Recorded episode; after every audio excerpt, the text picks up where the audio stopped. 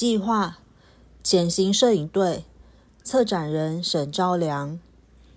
以下分享来自大地艺术季摄影专场讲座于国家摄影文化中心。对，今天非常谢谢大家来到这个呃，哎国家摄影中心。好，然后今天这个活动是我们未来是呃协助我们这个马路大地艺术季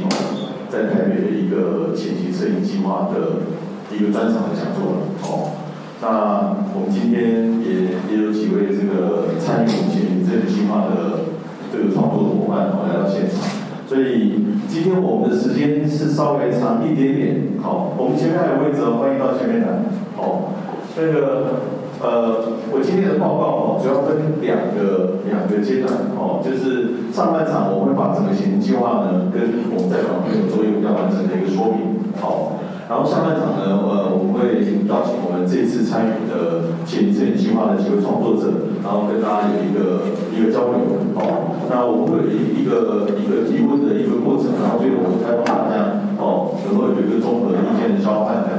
今天是大概我们接下来这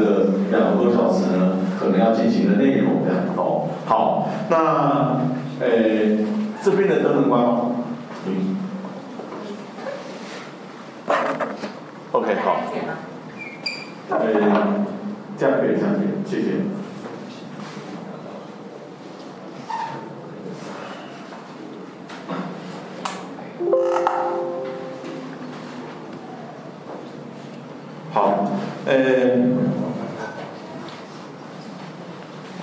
我先介绍一下我们这一次的这个潜行摄影计划。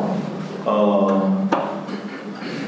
我是潜行摄影计划的这个策展人，哦，也是这一个这个创作计划的召集人。那我们这个计划里面有二十位的创作者，哦，然后我们总共在这次的大地艺术季里面呢，提出了二十四个主件，好，那这个大地艺术季本身有九个计划。哦，那摄影计划是其中之一。哦，那展览的地点在哪里呢？在马东的在在马东的种爷文化园区。那以种爷做一个主场，哦，然后到这个大龙田生态园区，然后以及我们的这个八林村杜马工作站。哦，这个是呃目前的这个呃展览的几个区块，这样就是以种爷做一个主场，然后向外扩展一个线性的扩展这样。那这里面有各种计划，那其中有一个是前行摄影计划。那今天呢，我们这个活动主要针对这个摄影的计划呢，跟大家做个分享跟报告这样。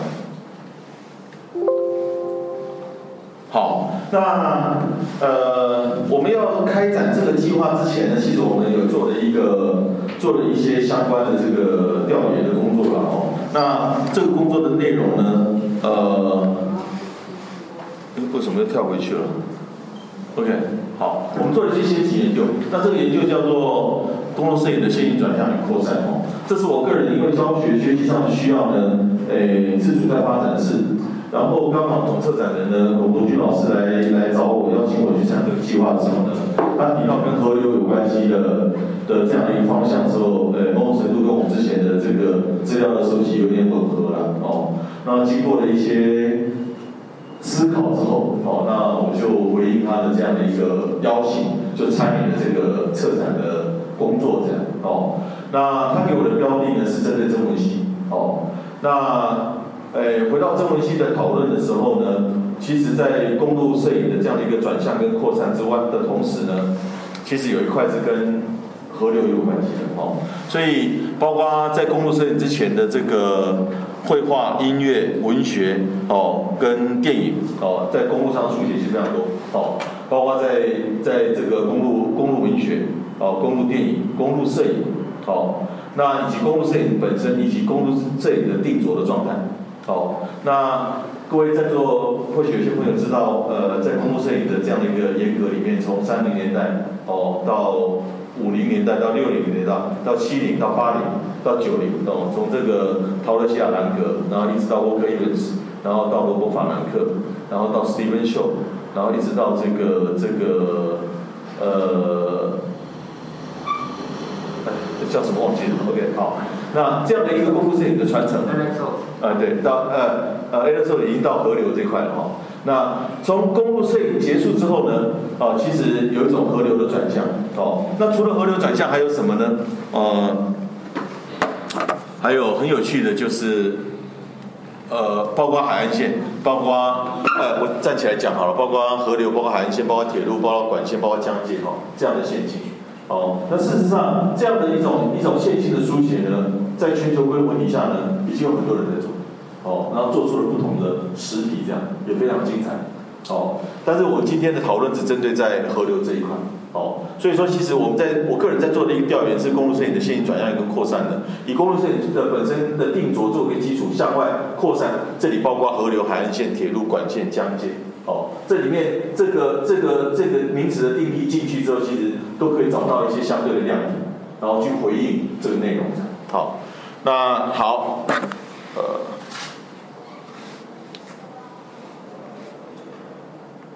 不 work。好，那关于河流的相关的演绎哈，我我很快讲一下。呃，就是古代希腊学家这个这个赫拉克利特已经讲过哦，人无法两次踏进同一条河流。刚开始在讲这句话的时候，感觉上不小心有点语病这样。事实上，他他指涉的是，当你第二次在踏进那条河流的时候呢，这条河流已经不是原来那条河流了。流过你脚边的水已经不是原来的那个水，哦，包括石头，包括周边环境，哦，所以以他所指涉的，说他所描述的这样的一种一种一种一种语境或是内容呢，事实上我们二十个人，哦，也不可能再有机会去描写或记录或书写同一条河流，哦，依照他的这样的一种一种说法。就是河流会改变，我们会改变，大环境在改改变，我们跟摄影的关系，或者我们透过摄影看见河流的样态会改变这样。好，那当然我们透过古老的这个呃古老的时代里面，河流孕育出来文化，包括中国文化、西亚、埃及文化等等。哦，那河流也是河流所指涉是地表上经常或间歇有水流动的天然水道，它除了孕育生命、喂养土地。使居民生活无虞，动植物得以栖息，好提供航运、能源、灌溉、民生需要，提升产业，带动经济，然后文化随之落地延伸，历史于是转动生产，不仅是自然现象，也是地球地球生命跟人类文明的根源的基础。好，那包括河流自身的生命状态跟延续，还有人类治理的策略所带来的影响，也攸关生物繁衍跟生态环境。好，更直接与自然、人类跟社会网络在历史长河中所构成的这种相互依存关系，精神信仰跟心灵形象有着密不可分的关系。好，现在的一大串的这个文字的描写都在书写河流跟文化，哦，跟人之间、跟社群之间的关系。这样，好。那包括由于景观变迁、景观的变迁，然后洪灾等等的因素所累积的生命经验，也因此在戏剧、文学、音乐、绘画、摄影、电影、纪录片等等的艺术形式上面，发展出许多跟地域历史相关的这种河流的演绎。好，我们很快的进到一些河流的具体的事例，好，好，因为我们刚刚讲的这个，呃。公路摄影的线性转向扩扩扩散当中，我刚刚提到有很多嘛，但是因为我们今天时间的关系跟主题的关系呢，我们会把它聚焦在跟河流有关的相关的事例这样。好，那事实上，呃，台湾对于河流的描写哦的起起步并没有太晚，并没有太晚。我们大概在八几年，在在八零年代末期呢，开始有一些杂志的这种专题的启动。哦，那我先把我们。呃，我个人在调研过程当中呢，所收集的跟河流有关系的描写哦，跟大家做一个说明，这样哦。那包括这个 Dovano 的哦，这个卢瓦尔在一九七八年他做了一本书。那包括我们的人间杂志在十一期跟十三期，也分别在八六年哦的九月跟十月，分别做过的基隆河，分别做过的浊水溪，一个大部头哦，针对这个河流本身的，进呃进行一个相关的哦更有完整性的这样的一个记录报道哦。那日本的野丁河江，哦，它针对我们现现在世界最长的河流，哦，这个尼罗河曾经做过一个记录。那它的记录比较倾向于这种国家地理形势的这种，哦，这种这种景观形式的的拍摄这样。那包括我们呃，我我的老师哈，赵唐老师，他曾经在九四年，哦，编过《看见淡水河》。这本《看见淡水河》某种程度也是我们这次的中文性计划里面一个非常重要的一个参考标的啊。但是它有一些不同哦。那这本书当时在编辑的过程当中呢，主要是透过去收集过去曾经拍摄的一些人文社会景观，包括自然景观，哦，沿着淡水流域的，哦，那透过一些老的照片，哦，过去拍的照片所进行的一些收集跟编辑。哦，那跟我们这次计划不同呢，因为我们这次呢，超过百分之八十五以上的内容呢，是为了中文系计划呢新设或新拍的重新启动。哦，所以在在这个方法论上呢，这结构上呢，有些许的不同。这样，好，那包括这个 Michael Yamashita，哦，麦克三项，哦，各位可能也不知道，不知道说他曾经出版过一本书呢，跟跟这个这个湄公河有关系。哦，那当然他过去长期跟国家地理杂志类似像这样的一个一个一个地理杂志的平台在合作，所以他的拍摄的内容也比较倾向于是风景作为一种基础。好。但是讲到湄公河呢，湄公河的上游赖长江，哦，那其实湄公河在现在在讲河流治理过程当中，慢慢已经变变成一个非常重要的一个一个国际性的一个标的，哦，那等一下我也有一个介绍，因为它它流过的国家太多了，涉及到每个国家的这种相关的这个权益啊，哦，这个问题太多了，哦，所以慢慢的现在也成为一些一些主要的讨论的标的这样。那接下来包括这个 Alex Webb，哦，他曾经在九七年的，哦，拍摄过这个亚马逊。哦，呃，嗯，很很厉害的，那就是呃，他的表现的形式跟 Michael m a s t a，跟这个这个野丁和家就不太一样，哦，因为他本身作为这个马格兰成员，他在里面的一些不同的光影的表现，哦，这种这种掌握其实是非常具有风格性的。好，然后接下来包括许昭棒啊，我们国内一个沙龙的一个摄影师，他也曾经拍过一个。南音母亲河吼，然后它的比较比较聚焦在这种这种景观的这种呃比较风情的这种摄影的表现，好，那跟我们这一次呢，呃有二十个人在在拍摄这中文系呢，它的这样的一个一个视角跟工作方法内容呢，呃相对的呃呃不太一样，好，那包括经典杂志在二零零八年，哦也曾经。呃，做过一个大部头的整理哈，就针对曾文溪哦，那从包括到源头哦，到到东水山的哦南路跟北路，分别从南路跟北路呢去寻找到源头哦，一直到海口有一个完整的记录，在零八年好，那接下来刚那个月里提到了 Alexos 哦，大概整个全球在河流摄影或河流相关的这种一种诗性的，在这种写实基础上呢所进行的这种比较文学性的表现呢，应该是从这个人开始。哦，然后他也带动了等于说全球对于河流摄影某种关注跟书写这样，哦，所以这个人呃可以特别关注一下哦。那他到后来他持续也发展了几个其他几个不同类型的创作这样。好，那他拍摄的密西西比哈就是北美的第一长河，三千七百多公里。好，那接下来零八年之后一直到二零一零年，来欢迎到二零一零年。那到肯达哦，那达夫肯德呢？他去拍了扬子江哦，中国的第一长河哦，六千一百公里。那当中国的第一长河呢被老外拍走的时候呢，哦，那也是我们的好朋友张克楚哦，后来觉得中国大陆内部的创作者应该某种程度有一点焦虑哦，他就拍摄了这个黄河哦，题目叫做“北流沟沟”，《诗经》里面的一句话哦。那针对这个第二场合，他拍的，然后出版了一本摄影集，叫做《北流沟沟》的哦。那他的作品也后来在在在阿尔哦，然后获得推荐，得到了这个发现奖哦。呃，也是一个很蛮受关注的一个跟河流有关系的这样的一个一个呃地景的描写的作品这样。好，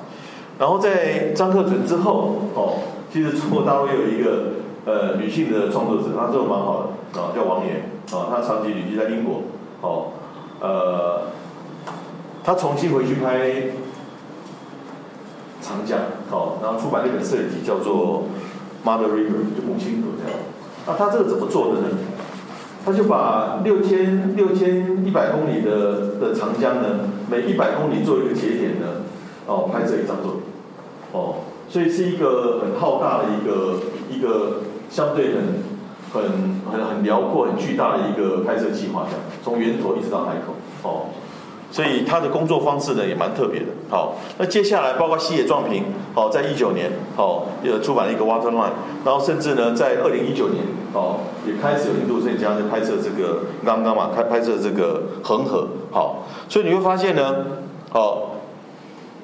世界各地呢，开始有不同的人，然后针对一些他所所所经历，或者是他在他的这种这种，呃，怎么讲，生命历程当中跟他关联的，哦，不管是国家或地区的相关的河流呢，有一些不同程度的描写，哦，然后甚至透过长期的记录呢，或拍摄之后呢，形成一些不同的摄影集，好，好，那。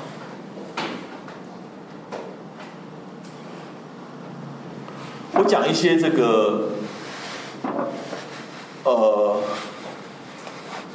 国际水法的相关的补充的事例啊。我们刚刚讲到，因为有些河流流经太多国家嘛，那就有一些不同的纠纷啊。比如说现在澜沧江上面哈，这个中国大陆在上面呢建的是一座水坝，把水都堵掉拦下来了，然后做其他的不同的水资源运用，哦，能源的开发等等之类，那底下就会出现一些问题，好。所以，像这样的纷争跟排解跟协商呢，必须要透过国际水法这样。也就是说，哦，上国际河流的和平公理使用，哦，防止伤害他国，保护生态系统，哦，也就是说你在使用的时候有有有告知下游水稻国的义务了。那这里面涉及到了运输、灌溉、渔业、民生、发电跟生态。好，那在这个基础上，河流，哦，在这几年呢，有一些呃。不同的这样的一种一种讨论或改变出来，哦，包括在零八年开始，哦，呃，一八年，哦，呃，一七年，对不起，一七年，哦，包括在这个纽西兰的汪加路易这条河，哦，后来就被被政府宣布为法人，就是他可以有主张，然后可以主张自己的权利，要求协商，甚至提起诉讼这样，哦，由纽西兰官方跟跟这个原住民毛利人所共管这样，好，那除了汪加路易之外。哦啊对，然后这个汪嘎努伊部落呢，跟汪嘎努伊河至少保持了八百八十年以上的连结，意思是什么？它比欧洲的殖民到纽西兰还要早，哦，就是它跟这条河流有关系，这个原住民。所以毛利人认为呢，这条河是这个图普纳，哦，也是祖先的意思。好，那接下来除了汪嘎努伊，在二零一七年恒河也被这个印度北部的高等法院判定为法人。包括哥伦比亚也赋予亚马逊河法律的权利，加拿大北部的这个喜鹊河也获得法人的资格，分别在一八年到二二年这几个过程当中，这这几年当中，也就是说，慢慢的河流慢慢的受到重视之后，我们在想怎么样透过法律，然后给予它相对比较好的管理跟治理的策略，好，然后重新去恢复它的生态的这种环境，好，然后同时你能够利用它的水资源，呃，能够灵活的运用到水资源的同时，好。也能够有一些相对能够照顾到哦，这个河流本身的生态环境，以及跟生态环境周边有关的这些呃这些人文社会景观，哦，这样一并的一个思考，这样，哦，刚刚提到了湄公河，哦，事实上，呃，在五七年，在九九年，在九五年的时候，他们订立了一个一个发展合作协定。好，那为什么要这样做呢？就是要约定各国合作来促进开发湄公河的一个持续的发展，这样，这些都是跟河流有关系的一些国际的势力。好，那，哦，这是王港这个河的哦，这个这个景观这样，好，好，那提一下尼罗河，因为因为前一阵子那个那个扣。就是联合国的气候变迁大会刚在刚在埃及开完会哦，那尼罗河前一个月其实某种程度也也变成一个关注的焦点了哦。那简单讲哦，尼罗河全世界最长的河哦，它有一点六亿人口哦，然后靠尼罗河为生这样，它流经的国家非常多。我刚刚讲了哦，普隆蒂、卢安达等等的，一直到伊索比亚哦。这条河呢，简单讲有什么概念？我我当读它的资料的时候，就是非洲当时早期的这些殖民国呢。它是被殖民的国家，然后它有一个宗主国，就是英国。那英国呢，代表这些当时还没有独立的这些非洲国家呢，跟埃及签订了一个合约，就是埃及拥有一个否决权。当他们要运用、要要动用到尼罗河相关的这种改变的时候，埃及拥有否决权。但是宗主国已经不在了，好，所以这是一个国际上的法律的纷争了。已经没有英国已经不再殖民，他们已经独立了。但是埃及还是拿这条法律说，没有没有，当时有签这个约，哦，你要做什么事情，我只要否决你就不能做。哦，所以现在这个还要再再进行协商，这样好。所以诶，就会很多这个跟尼罗河有关系的的这个这个目前哦，在进行一些跨国的协商在做，好，呃，因为这个这个不是我们今天讲的重点了，所以所以我想我大概跟大家做个说明就好了哈，尼罗河相关的事情这样，好，但是有一个可以讲的。就是二零一一年的时候，伊索比亚呢要在尼罗河的支流叫青尼罗河盖一个大文艺复兴水坝，这个水坝啊可以超过七千亿立方。哦，我们的增温水库哦，台湾最大的水库增温它是五亿立方米，你可以想象这个水库有多大。哦，然后这件事情就引起纷争了。哦，就是因为这个涉及到它的水呢，一直到下游去的时候，可能会受到一些不同的这种被不同的阶段这样。哦。那包括呃每年有四百五十吨四四百五十万吨的这个废料流入尼罗河，哦，因此也开始有一些一些这种怎么样清理哦，或者是重新去维护尼罗河状态的这样的一个计划，哦，那当然包括呃今年今年的 COP 就是联合国的气候变迁大会在夏姆西克举办了，他也有讲到这个一些不同的议题，哦，所以我们在讨论河流的时候，其实又会提到跟温室效应有关系。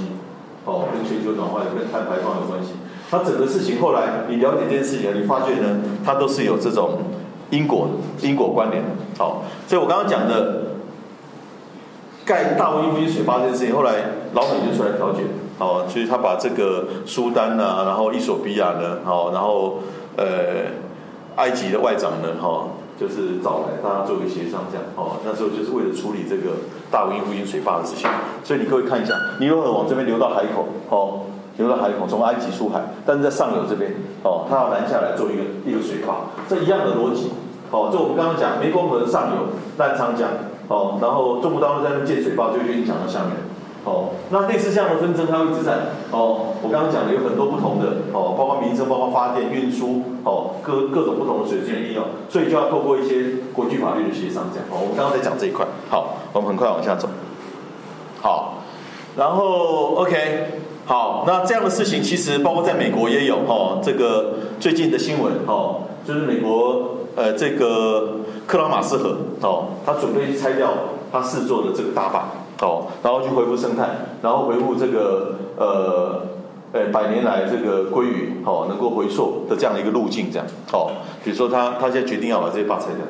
哦，我们为什么谈这个？因为我们的郑文熙计划里面有有针对坝体的拍摄，哦，那坝的存在就形成一种讨论，哦，那除了原住民，那除了创作者通过创作看到这个坝体的样子之外，哦，包括我们国内的水利专家，为我们为什么要坝？哦。然后慢慢的，我作为艺术家或参与在其中的这个这个这个策展人呢，慢慢也从这样的一种对话讨论当中理解说，哦，原来各方对坝体或坝的存在或坝的必要性呢，其实都有一些各自不同的思考。哦，那怎么样在这个各自不同的思考跟必要的前提下呢，去取得一个平衡？哦，那这也是我觉得我们这个艺术计划启动，然后作为一种倡议型的一种一种一种艺术的介入介入参与呢，一个非常重要的一个角度，这样。哦，这是在加州的这个克拉马斯河，最近最近才才宣布的，哈，准备把这几个坝拆掉，然后去回复这个乡这个早期的这个生态环境，哈，特别是鲑鱼能够重新回到栖息地这样。好，好，那我们刚刚填到了联合国的变迁，提到 COP 这件事情嘛，哈，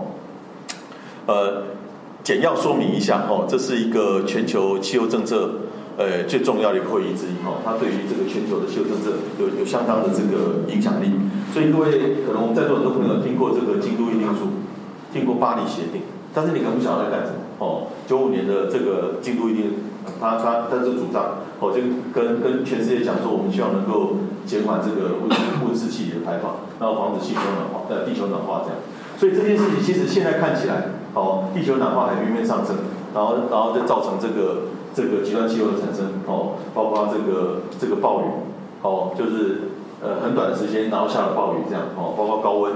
哦，那类似像这样都会带来很多不同的这种呃天然的灾害这样，好，然后包括一五年的巴黎协定，哦，比如说它控制升温在一点五度内至少两度，那事实上九七年的那个京都协定后来。时间往后面推的时候，你发现我们是没有达成那个目标的，哦，都没有达成到。但是那个推动是必要的，哦，我们才能才能有一些有一些节制或减缓这个地球暖化所所带来的一些相对的一些不同的影响。好，OK，好，那当然今年的 COP 有几个目标啊，减缓、调试、融资、合作了哈，这里面有很多细项哦，有很多细项这样。事实上，诶，怎么讲呢？他们有一个主张呢，是就是碳排放量高的国家哦，其实应该付出更大的这种资金或财力这样。相对于碳排放比较低的或比较少的国家，就是那个回应这个去改变，然后为了改变要去投入的资源或投入反馈的这种